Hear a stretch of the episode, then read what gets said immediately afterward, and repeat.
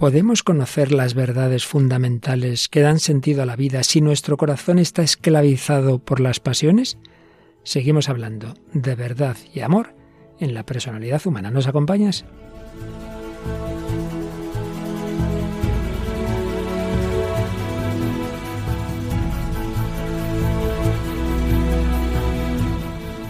El hombre de hoy y Dios, con el padre Luis Fernando de Prada.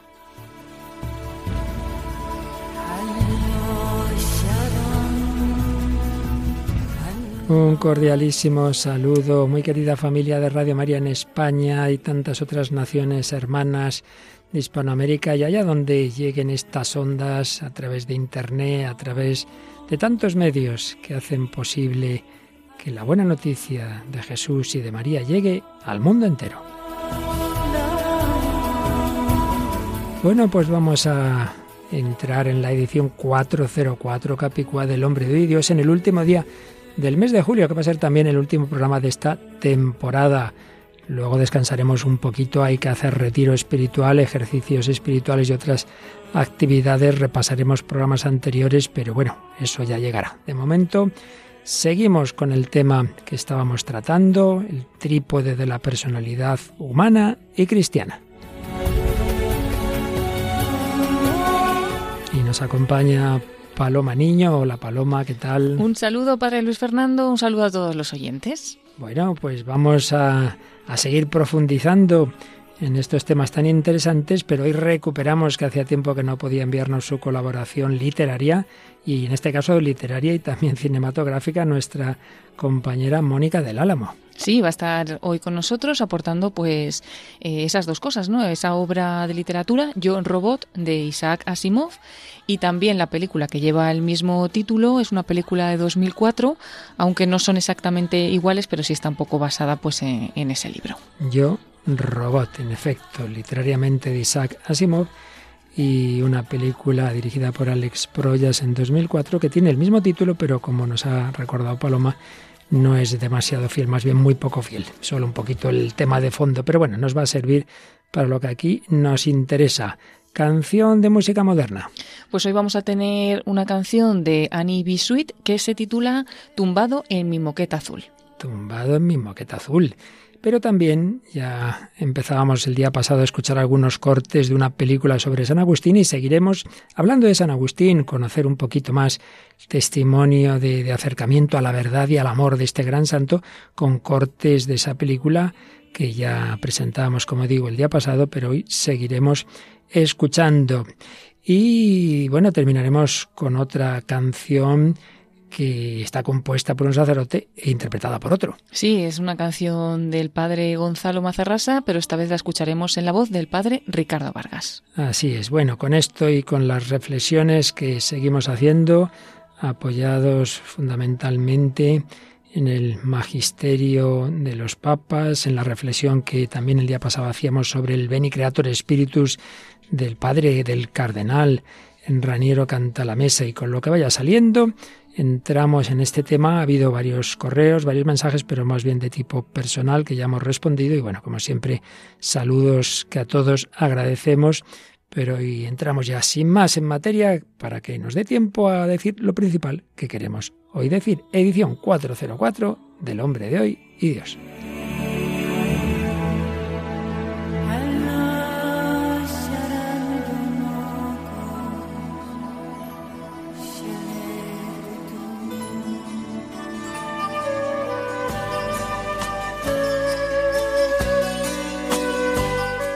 Pues recordemos y resumamos lo que hemos ido viendo en programas anteriores.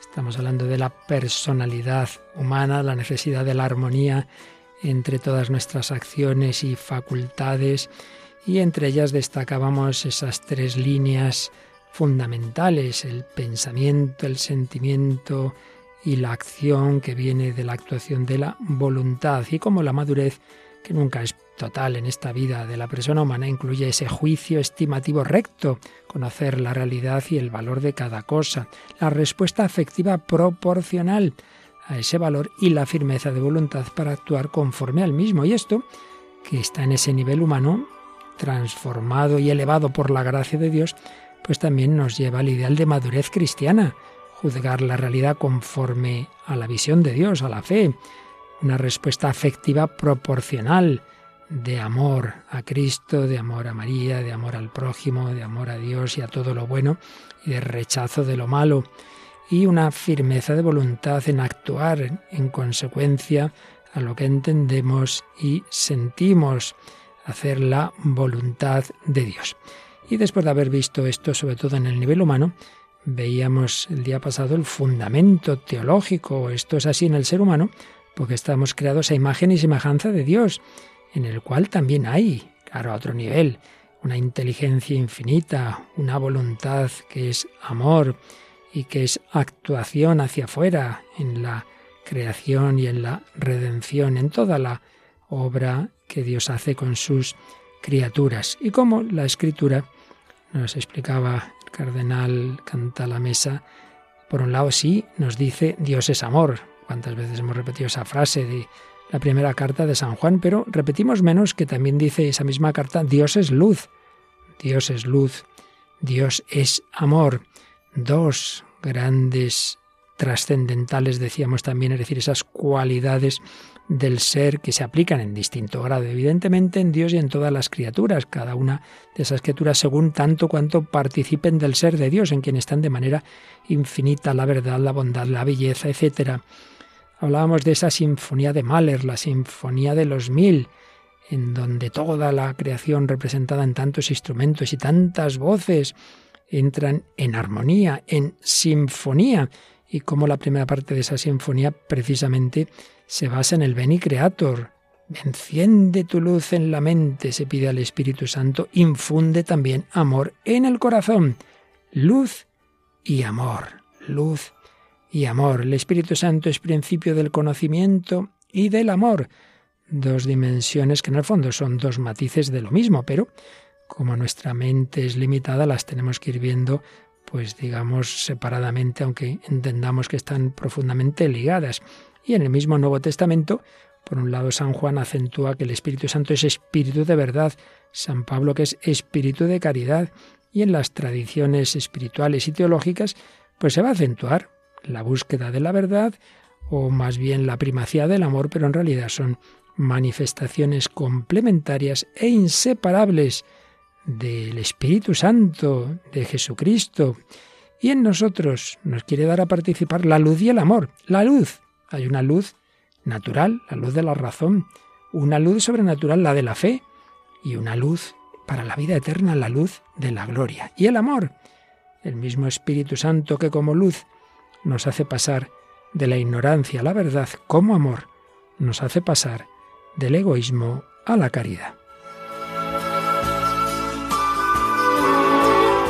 Sí, el Espíritu Santo nos quiere quitar el gusto del pecado, nos quiere hacer libres para hacer el bien, nos quiere hacer pasar del egocentrismo, de ese amor a nosotros mismos desordenado, y en cambio pasar al amor a Dios y al prójimo, con una circularidad entre todo ello, luz y amor.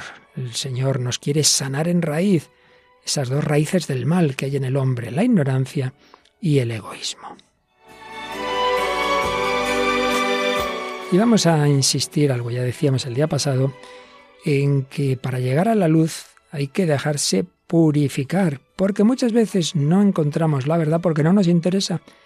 Por eso Jesús dijo, dichosos los limpios de corazón, porque ellos verán a Dios.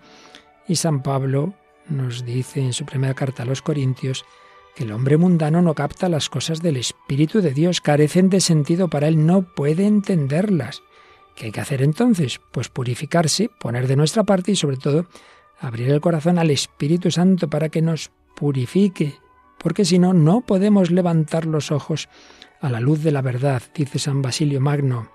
La vida esclava de las pasiones carnales no recibe la gracia del Espíritu Santo más que lo que un ojo enfermo puede recibir, la luz de un rayo de sol que poner de nuestra parte, separarnos de lo que nos ensucia. Pero por otro lado, por supuesto, lo principal no es, son los medios negativos que hay que ponerlos, sino los positivos. En ese sentido, no nos olvidemos que el centro de la fe cristiana es la encarnación, La belleza de Dios se ha hecho cercana a nosotros. La plenitud de la divinidad habita corporalmente en Cristo. Hay un cuerpo humano que el Señor nos presenta para que amemos a ese niño Jesús en el pesebre, para que amemos a ese hombre Cristo Jesús que arrastraba las masas a Mateo, a Pedro, a Santiago, a Juan, a ese Jesús que agonizaba en la cruz por ti y por mí.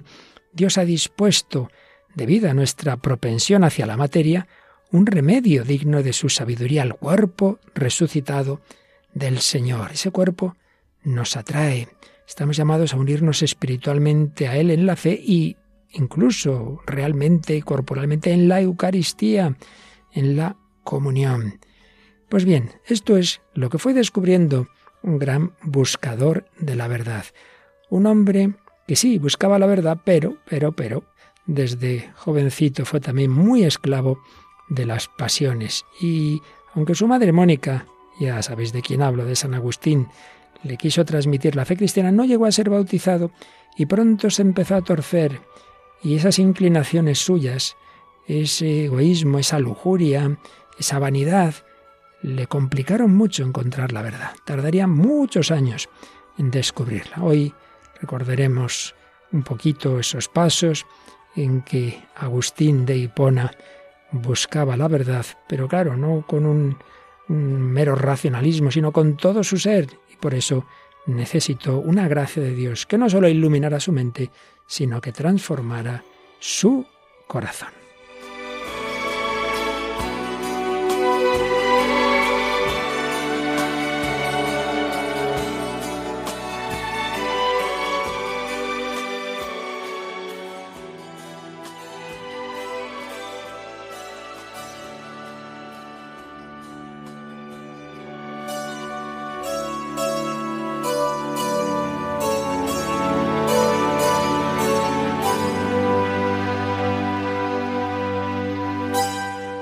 Aquí seguimos en Radio María, en el Hombre de Dios, verdad y amor, luz y fuego del corazón que el Espíritu Santo quiere darnos para formar esa personalidad armónica integrada en la que el pensamiento, el afecto y la voluntad nos lleven a una actuación coherente. Pero no partimos de eso normalmente, salvo la Inmaculada Virgen María, sino que partimos de una personalidad tantas veces desgarrada y tantas veces herida, por supuesto en todos, menos en María, por el pecado original y luego tantas veces por la historia de pecado que nos rodea y que cada uno de nosotros lleva en sí mismo. Y se une todo, la verdad que muchas veces la inteligencia busca y, y en lo importante no la encuentra porque no es una mera búsqueda fría, sino algo que implica todo nuestro ser.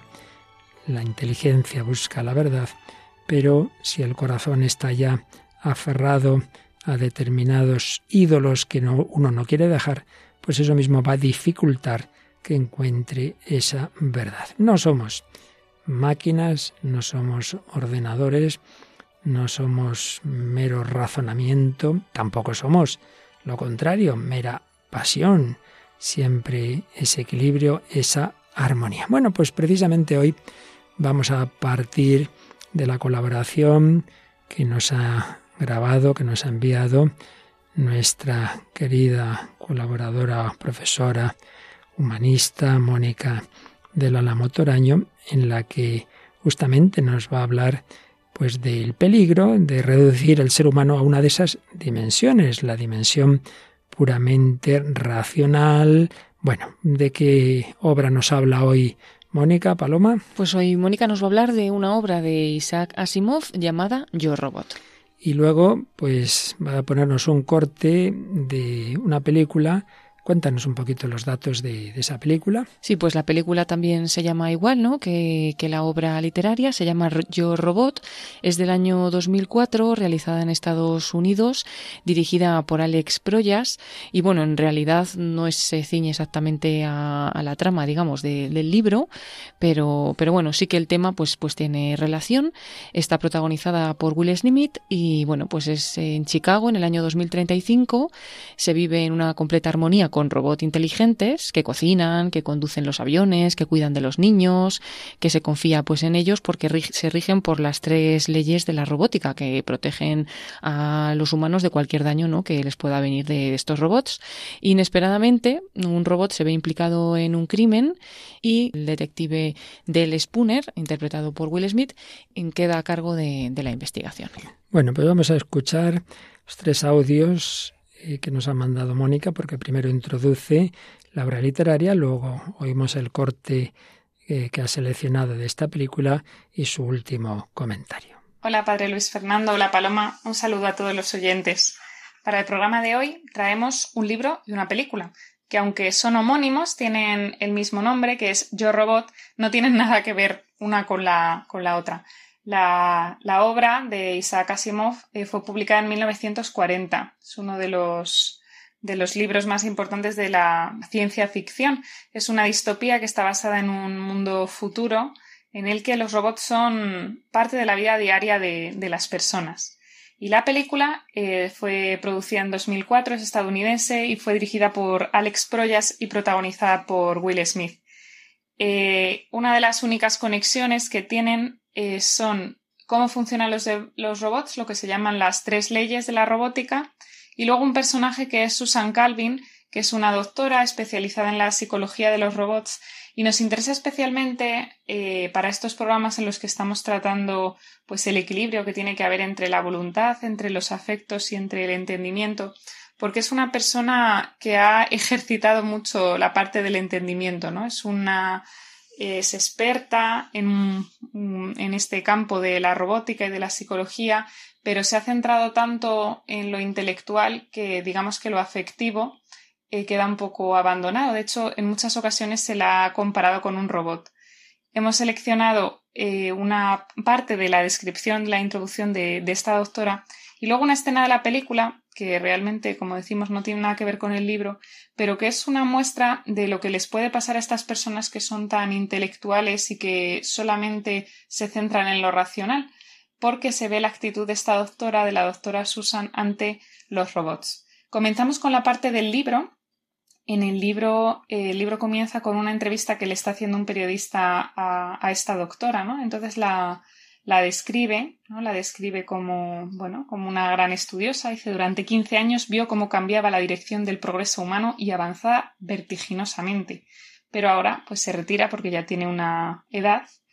Pero este periodista quiere profundizar en cómo es esta doctora. Dice, doctora Calvin, según la opinión general, US Robots y usted son equivalentes. Su retirada pondrá fin a una era que. Y le dice, la doctora, ¿quiere usted el punto de vista del interés humano? Añado la descripción que pone el autor. Dice, dijo sin sonreír. No creo que nunca sonriese, pero sus ojos eran penetrantes, aunque no agresivos. Sentí que su mirada me atravesaba y salía por el occipucio. Y supe que era para ella de una transparencia inusitada, que todo el mundo lo era. Exacto, le dije. El interés humano de los robots, dice ella. Esto es una contradicción. No, doctora, de usted, también me han llamado robot. Con seguridad le habrán dicho a usted que no soy humana. Me lo habían dicho, en efecto, pero no ganaba nada con confesarlo. Se levantó de la silla. No era alta y parecía frágil. La seguí hasta la ventana y nos asomamos a ella. Cuando vine aquí por primera vez, vivía en una pequeña habitación, allá a la derecha, donde está hoy el retén de bomberos. Fue derribada antes de que usted naciese. Compartía la habitación con tres personas. Tenía media mesa. Construíamos nuestros robots en un solo edificio. Producción tres a la semana. Ahora fíjese. Empiezan a recordar un poco tiempos pasados, aunque el periodista es muy joven, tiene treinta y dos años. Y le dice la doctora al enterarse de su edad Entonces no puede recordar los tiempos en que no había robots. La humanidad tenía que enfrentarse con el universo sola, sin amigos. Ahora tiene seres que la ayudan, seres más fuertes que ella, más útiles, más fieles y de una devoción absoluta. ¿Ha pensado usted en ello bajo este aspecto? Temo que no. ¿Puedo citar sus palabras? Sí. Para usted, un robot es un robot, mecánica y metal, electricidad y positrones, mente y hierro, obra humana, si es necesario, destruida por el hombre. Pero no ha trabajado usted en ellos, de manera que no los conoce. Son más limpios, más educados que nosotros.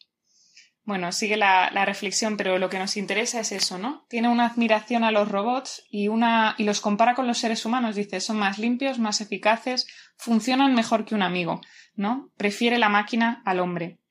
Y aquí nos viene muy bien, aunque se salga de la historia que, que concibió Isaac Asimov, esta, esta interpretación que han hecho los guionistas de la, de la película de Yo Robot en la que eh, Susan Calvin, esta misma doctora que han captado la esencia de cómo es ella, aunque diría yo que es un poco más humana incluso en la película, pero en este fragmento se ve un poco el dolor que tiene dentro una persona que simplemente se deja llevar por, por, esta frialdad y por esta intelectualidad. Está discutiendo con el inspector Spooner. El inspector Spooner está investigando la muerte del doctor Lanning, que es el creador de los robots, el inventor, el padre casi de, de, la robótica y también un poco padre de Susan, ¿no? Porque es el que le ha enseñado todo lo que sabe. Y entonces vamos a escuchar este corte en el que vemos por qué tiene esta actitud la doctora Susan Calvin hacia los robots. Puede que Lanning diera con algo, puede que haya un problemón con los robots, y Robertson intente encubrirlo. Supongamos que tiene razón. ¿Por qué? Por lo mismo de siempre. ¿Qué? ¿Cuánto dinero sacan con los robots? Solo sé que el viejo estaba en apuros y que estoy empezando a hartarme de este rollo en solitario. Usted está dentro y va a ayudarme a descubrir qué les pasa a esos robots. Usted quiere que les pase algo, inspector. Lo hace para vengarse. ¿Quiere psicoanalizarme? Vale, vale, vale. Bien, puede empezar. Con una máquina defectuosa no le basta. Necesita que todas estén mal. No le importa la muerte de Lanning, solo le preocupan los robots y su irracional odio hacia ellos. Veamos. Uno me apuntó con un arma y otro derribó un edificio conmigo dentro. Torroza, la paranoia clínica. Usted es la más idiota de las personas inteligentes que he conocido. Gracias. ¿Qué hace tan perfectos a sus robots? ¿Qué les hace tan condenadamente mejores que los humanos? Que no son unos maníacos ni unos homicidas irracionales en potencia. Eso es cierto. Son indudablemente racionales. Es usted el más idiota de los idiotas que he conocido. O es porque son fríos, impasibles y no sienten nada. Es porque son seguros. Porque no pueden hacerte daño. ¿Va todo bien, señora? ¿Tú qué quieres? He detectado indicios de estrés en su voz. Todo va bien. El inspector Spooner ya se iba. ¿Sabe, doctor? Usted y yo no somos tan distintos. ¿Eso cree? Sí. Uno ve la piel y ya cree saber qué hay debajo. Como vemos, es impresionante, ¿no? Ellos no te pueden hacer daño. Eso es lo que le preocupa. Son seguros, ¿no? Cuando nos dejamos llevar por las emociones. Ella ha experimentado, probablemente, no lo sabemos, ¿no? Porque ni tanto, ni en el libro ni en, ni en la película se nos habla de su pasado. Ha experimentado lo que nos ha pasado a muchos, que la pasión, que la emoción provocan dolor, provocan daño, ¿no? El hecho de que alguien, de que los humanos seamos humanos, pues provoca que podemos hacer daño a otros. Sin embargo, los robots, al tener estas leyes de la robótica, que las vamos a leer a continuación, pues se supone que no pueden hacer daño a un ser humano. La primera regla de la robótica dice un robot no debe dañar a un ser humano, o por su inacción dejar que un ser humano sufra daño. Segunda ley, un robot debe obedecer las órdenes que le son dadas por un ser humano, excepto cuando estas órdenes están en oposición con la primera ley. Tercera, un robot debe proteger su propia existencia hasta donde esta protección no entre en conflicto con la primera o segunda ley. Como vemos, oye, parece como la receta segurísima, ¿no? Para que un robot no pueda hacer daño a un humano. Incluso si todos los seres humanos actuaran así, tampoco harían daño. Pero, sin embargo, una cosa que se ve tanto en el libro como en la película es que los seres humanos no somos robots, para bien y para mal. Entonces, bueno, es un debate interesante, ¿no? Cómo esta intelectualidad y esta frialdad impide hacer daño, aunque veremos que hay excepciones, y ahí está parte del debate de la película y también del libro, pero eh, luego hay cosas que no les, no, no se les ocurren a los robots, ¿no? Por el hecho de ser máquinas. Entonces, bueno, es un debate interesante, pero creo que se puede ver esta, lo que significa el desarrollo tal de la intelectualidad que pueda eh, estar en detrimento de la, de la afectividad y de las emociones. Pues espero que hayáis disfrutado con este corte y que os ayude a pensar y nos vemos en el próximo programa si Dios quiere. Un saludo a todos. Pues gracias a Mónica del Álamo. Antes de comentarlo, ella me escribió después de mandarnos el corte que se ve, que había dicho que la obra de Asimov es de 1940 y que no, no, que se había equivocado, que es de 10 años después de 1950. Pero bueno, esto es un detalle pequeño, realmente sí que da que pensar tanto el libro como como lo que hemos oído de la película, ¿verdad, Paloma? Sí, es muy interesante, ¿no? Y bueno, pues por ejemplo, nuestra chica Susan, eh, como, como al final, ¿no? Parece que prefiere a los robots a las personas, ¿no?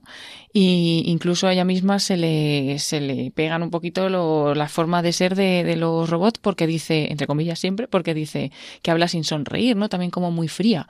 Entonces, como decíamos, puede tener una parte buena porque ellos nunca te van a fallar porque van a seguir esas reglas que tienen establecidas y van a hacerte siempre, nunca te van a hacer mal, etcétera. Eso parece. Eso parece. Porque como no hemos leído el libro ni visto la película, hay sospechas de que el médico que este, el creador de los robots que por lo visto se tiró por la ventana, dicen, se tiró o lo tiraron. O lo tiraron, o sea que es verdad que no sé, ya, eso también puede si fallar. Lo leemos ya nos enteraremos. sí, pero al mismo tiempo también, pues lo que ella ve bueno de ellos, ¿no? Pues también tiene esa parte de que son fríos, de que nunca se va a vincular con ellos de una manera eh, afectuosa, con las emociones, etcétera. Entonces, bueno, la verdad es que es, es interesante. Lo es, lo es. Pero en efecto, eh, a ella ya la acusan de no soy humana. Y es que si uno es frío, si uno es racional, y pues le falta algo, le falta algo para ser humano, porque lo estamos repitiendo todas estas semanas. No basta con esa intelectualidad, con ser esos robots. Y como nos ha dicho Mónica, bueno, quizás si funciona todo bien, que también puede fallar, quizás no hagan daño, pero tampoco harán muchas cosas que brotan de un corazón. Y yo, al final de oírlo, me ha venido la reflexión de que esto no es tan lejano en el sentido de que las ideologías totalitarias de los últimos siglos, ante el mal del mundo, ante el mal del mundo, siempre piensan que el hombre como que individualmente no tiene solución, no se le puede cambiar interiormente y no nos queda más que tenerle controlado, que sean como robots.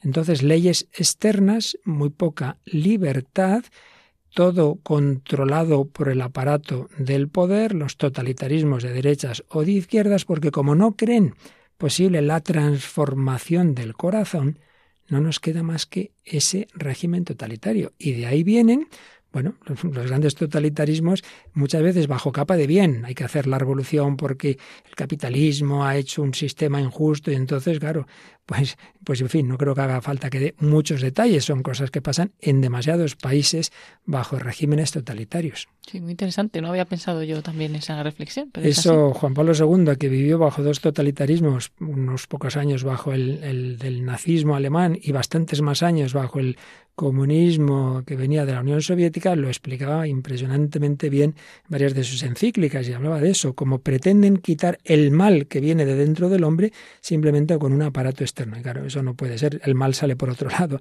Y además, claro, como los que llevan ese aparato externo son, no son robots, sino que son también hombres, pues también ellos van a lo suyo, con lo cual al final el mal viene por otro lado. Y es que el remedio solo lo tiene aquel que ha creado ese corazón y que es capaz de transformarlo. Y aquí viene esa dimensión cristiana de la personalidad humana. El Señor ilumina la mente, pero el Señor también transforma el corazón y hace que nos apetezca hacer el bien, que no nos apetezca hacer el mal y bueno, como hay una ley que lo prohíbe, me pueden pillar y tal, entonces ¿qué, me voy a, qué vamos a hacer? ¿Me voy a fastidiar? No, no, no, no, no.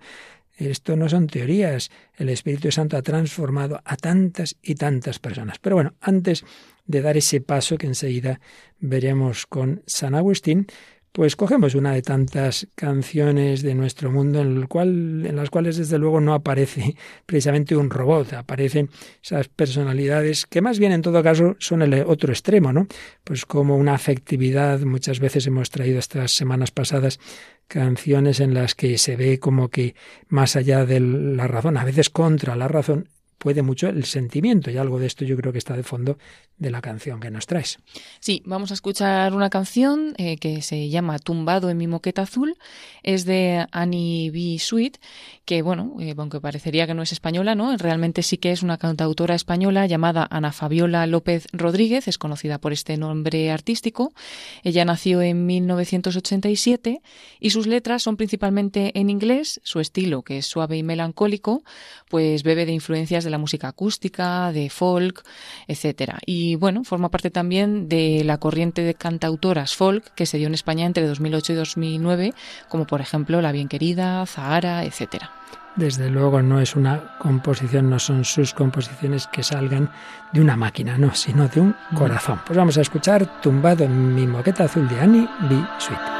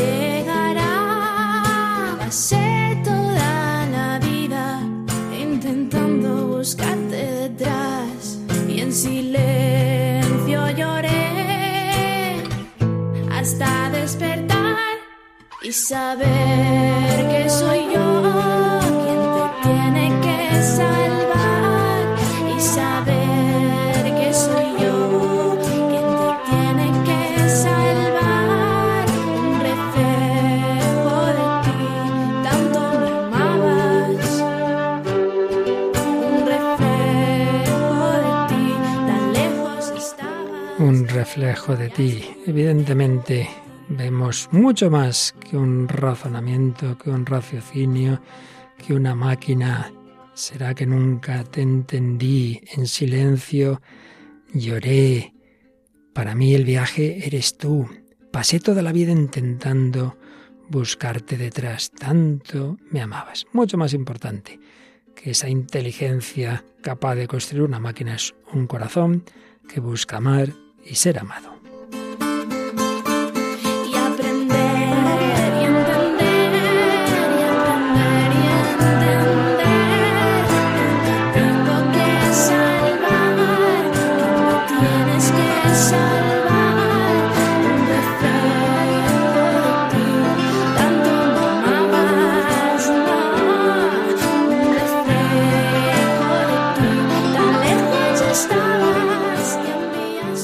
Están escuchando en Radio María El hombre de hoy y Dios, con el padre Luis Fernando de Prada y Paloma Niño.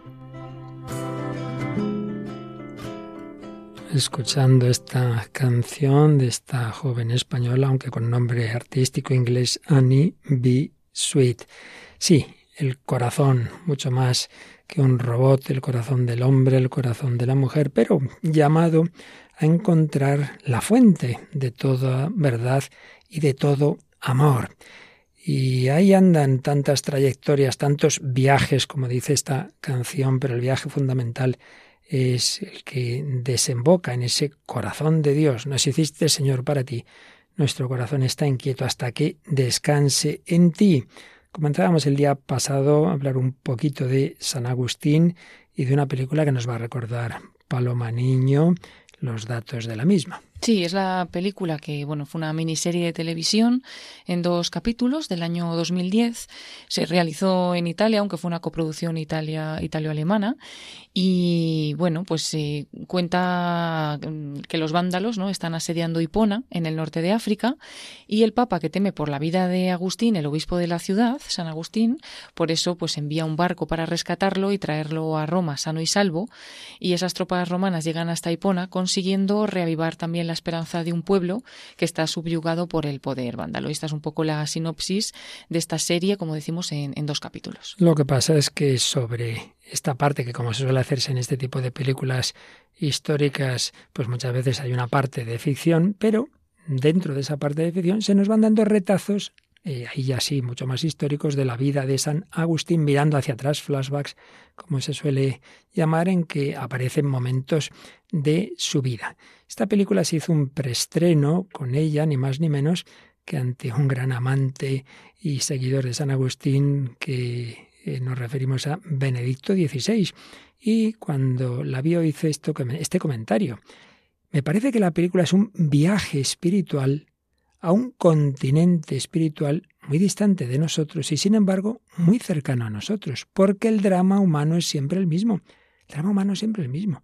¿Quién se piensa que el hombre cambia mucho al cabo de los siglos? Lo esencial es lo mismo. De hecho, uno lee las, las, confesiones de San Agustín y bueno, pues estás viendo el corazón de, de ese hombre, pues que lo entendemos exactamente igual nosotros.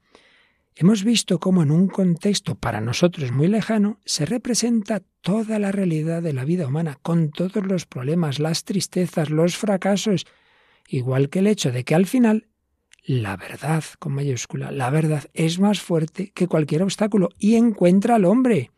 La verdad encuentra al hombre. Esta es la gran esperanza que queda al final. Nosotros no podemos encontrar solos la verdad pero la verdad que es persona no se encuentra.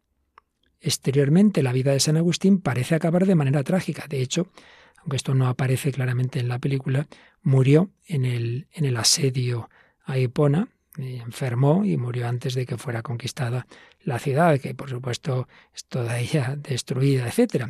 Entonces, parece acabar de manera trágica. El mundo por el cual y en el cual había vivido el imperio romano termina, es destruido pero su mensaje ha permanecido e incluso en los cambios del mundo perdura, porque viene de la verdad, de nuevo con mayúscula, y guía a la caridad, también con mayúscula, que es nuestro destino común.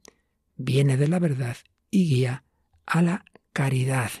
Esperemos que muchos puedan ser hallados por la verdad y encontrar la caridad. Pues sí, San Agustín buscó la verdad y iba dando pasos pero sobre todo la verdad con mayúscula, le buscó a él.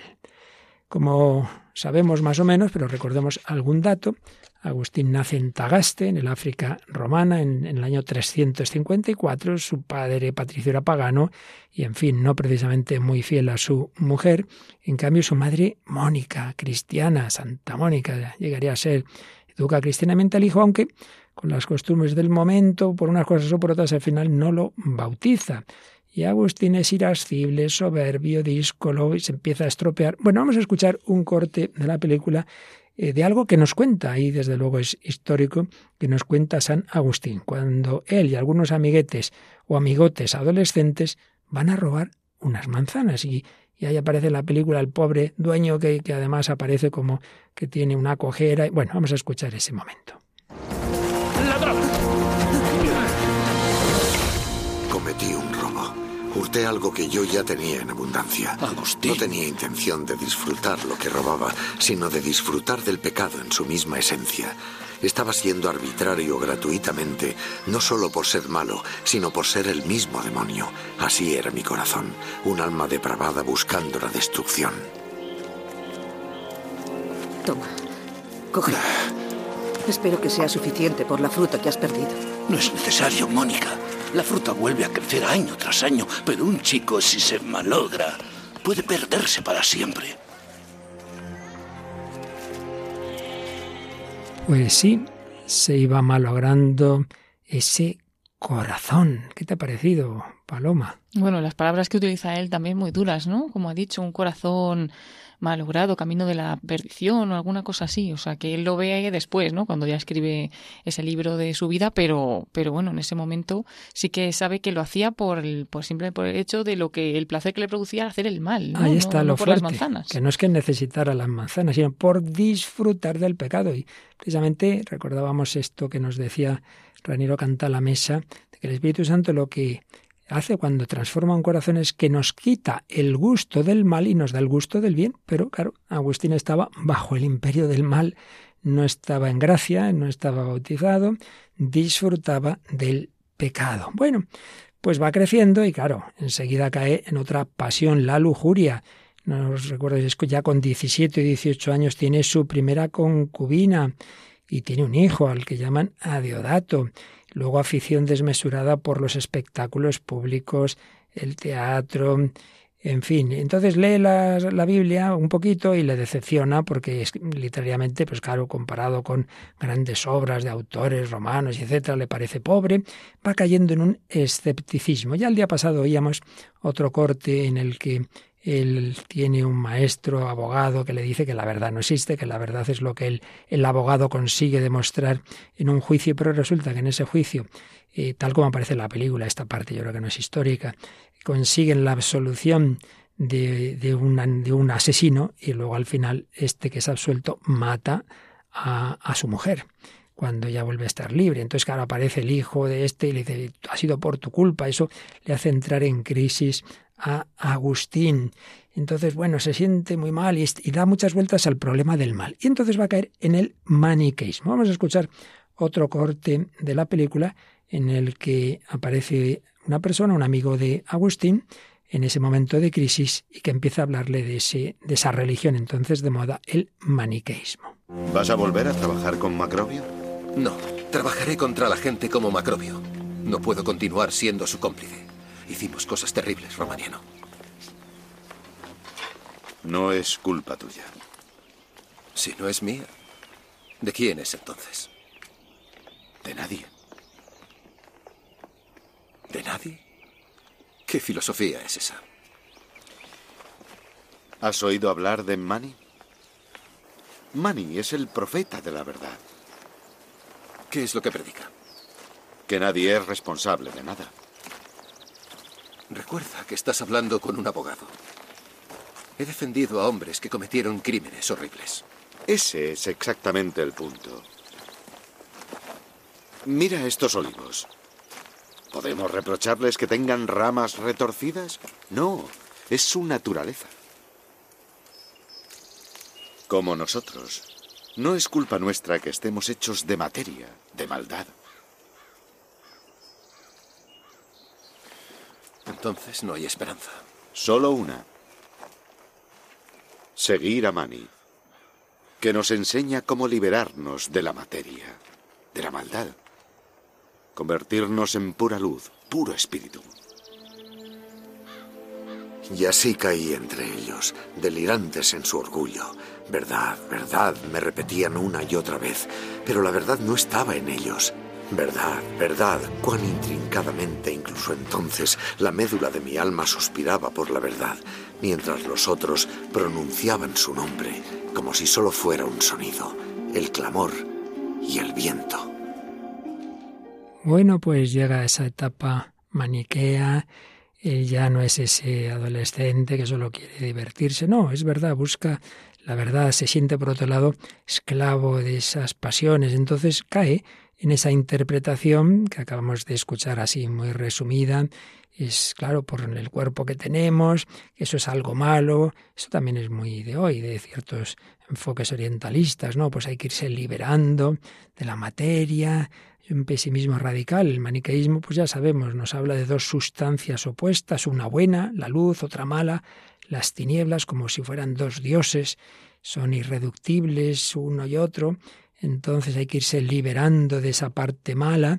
Entonces, bueno, pues en ese sentido habría una lucha contra las pasiones más carnales, pero en cambio está esa soberbia que hemos oído también que veía él en los maniqueos. Bueno, pues entra, como se ha sido apasionado, está diez años mm, en, este camino, eh, un gran orador, está en Cartago, luego da el salto a Roma, a Milán, pero ya en el año 379 su inteligencia le hace ver que no, que no, que esto no, no explica, que, que el maniqueísmo hay algo ahí que no, que no funciona. Y como Dios se sirve de todo, pues el leer eh, filósofos como Plotino, la filosofía neoplatónica, le hace caer en la cuenta de que la solución, la verdad, no está en ese camino maniqueo. Pero es que además en Milán hay un grandísimo obispo, un hombre de cuerpo entero, que había tenido un cargo civil muy importante y en un momento dado, pues el pueblo le pide que, sea el obispo. Entonces, en poco tiempo, pues lo acepta, es, es, ordenado, sacerdote, obispo. Estamos hablando de San Ambrosio, un hombre cultísimo que conoce la filosofía griega, pero que sobre todo medita la Biblia y hace ver que no, que no, que esa Biblia que había despreciado años antes San Agustín tiene una verdad profunda. Entonces, poco a poco se va acercando a la verdad y ve que Dios es luz que, todo depende de Dios, que el mal no es una sustancia, no es otro Dios, sino que el mal en realidad es ausencia de bien, es pérdida de un bien, ausencia o no ser, no una sustancia. El caso es que cada vez, por unos pasos y por otros, se va acercando más y más a la verdad.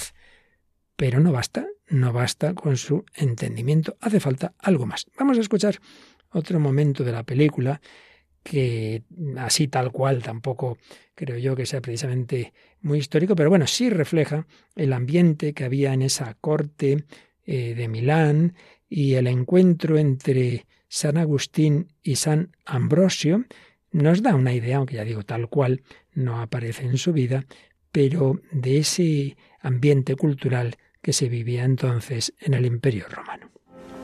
Ya que estáis aquí, obispo Ambrosio, me gustaría presentaros a Aurelio Agustín, el orador de la corte. He oído hablar mucho de vos. Y yo de ti. Me han dicho que eres seguidor de Mani. Así es. Bien.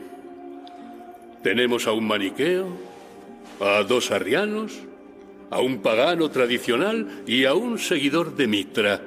Me pregunto dónde estará la verdad. O si el hombre puede encontrarla. No, Agustín. No. El hombre no encuentra la verdad. Debe permitir que la verdad le encuentre a él.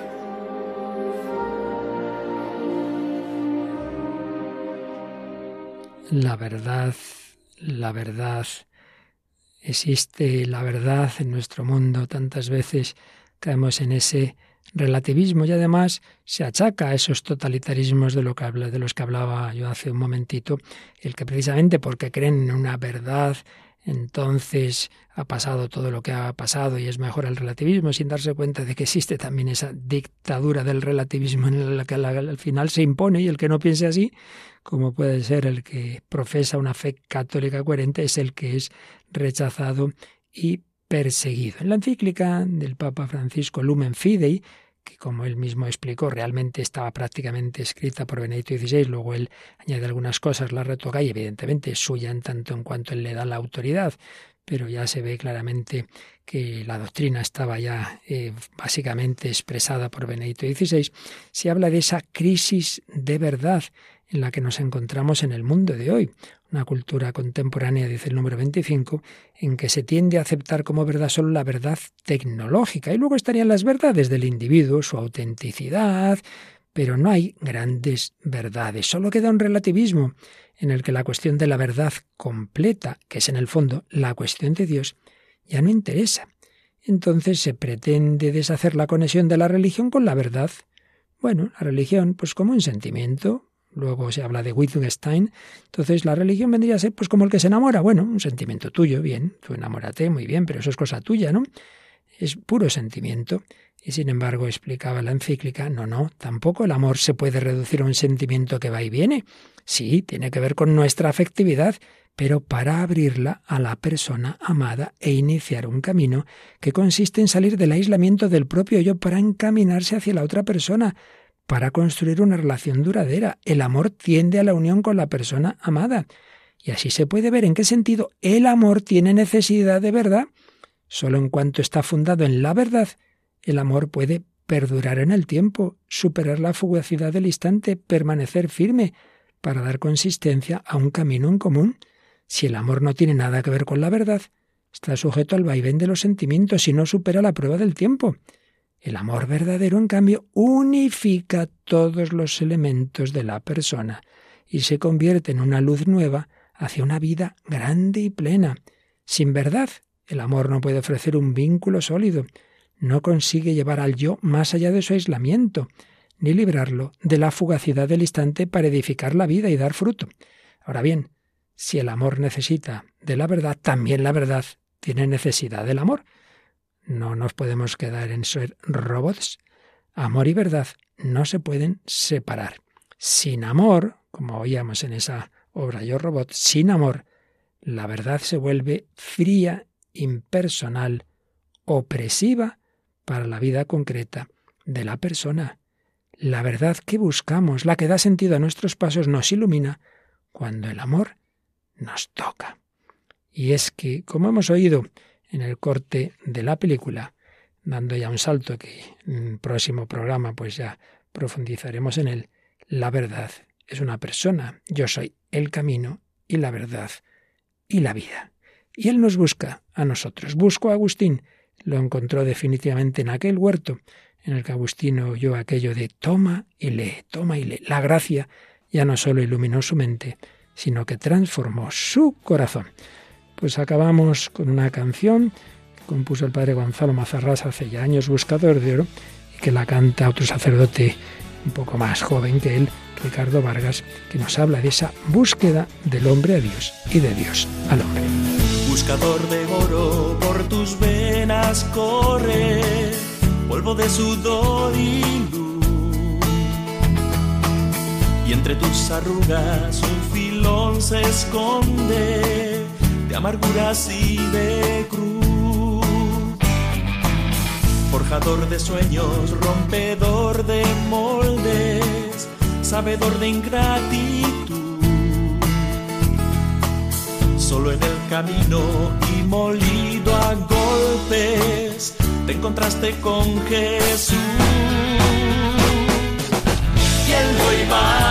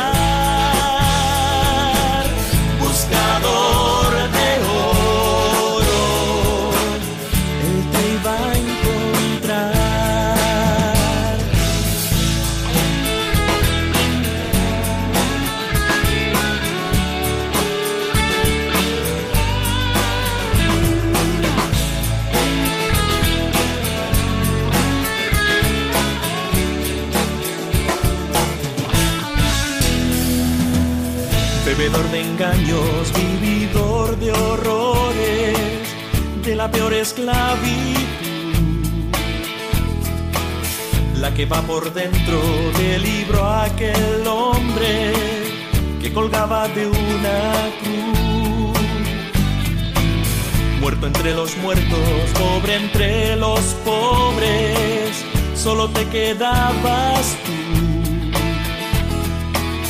rumbo a ningún puerto, pescador sin nombre, te encontraste con Jesús.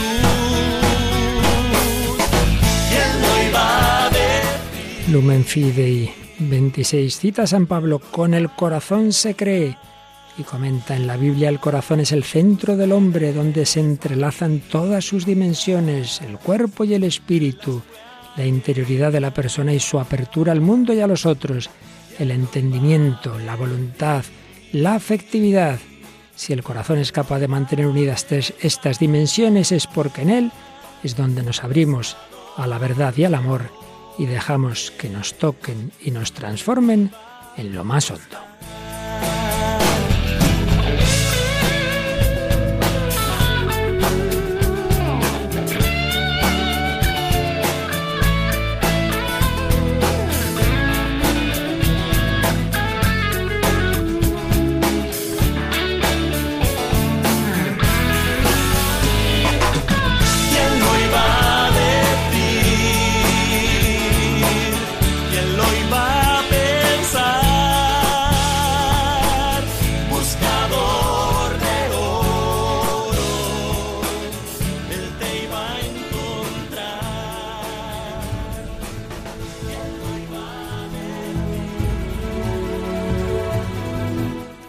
Lo iba a decir? Sí, sí, el Señor te iba a encontrar a ti, a ti, querido oyente, que buscas la verdad, la felicidad, pero mucho más te busca Dios a ti. Quizá hace años te reías de la fe, te reías también de Radio María y hoy el Señor te ha encontrado, ha encontrado tu corazón. Pues seguiremos en esta búsqueda, pero llegados a este final de julio, nos toca también buscar nosotros un poquito a Dios, nos vamos de ejercicios espirituales y otras actividades para coger fuerza en el Señor.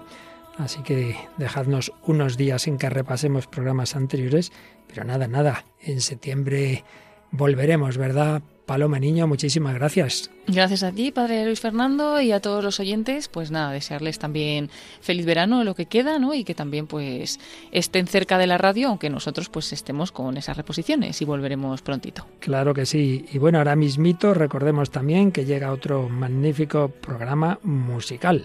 Sí, está preparado ya Germán García Tomás y llega su programa En Clave de Dios. Pues en Clave de Dios nos quedamos todos, os despedimos Paloma Niño y un servidor, Padre Luis Fernando de Prada, unidos en el Señor, en María, en la búsqueda de la verdad, sabiendo que es la verdad, hecha carne, Jesucristo, hecha carne en el seno de María, quien nos busca a todos nosotros, unidos en Él, hasta el próximo programa, cuando Dios quiera.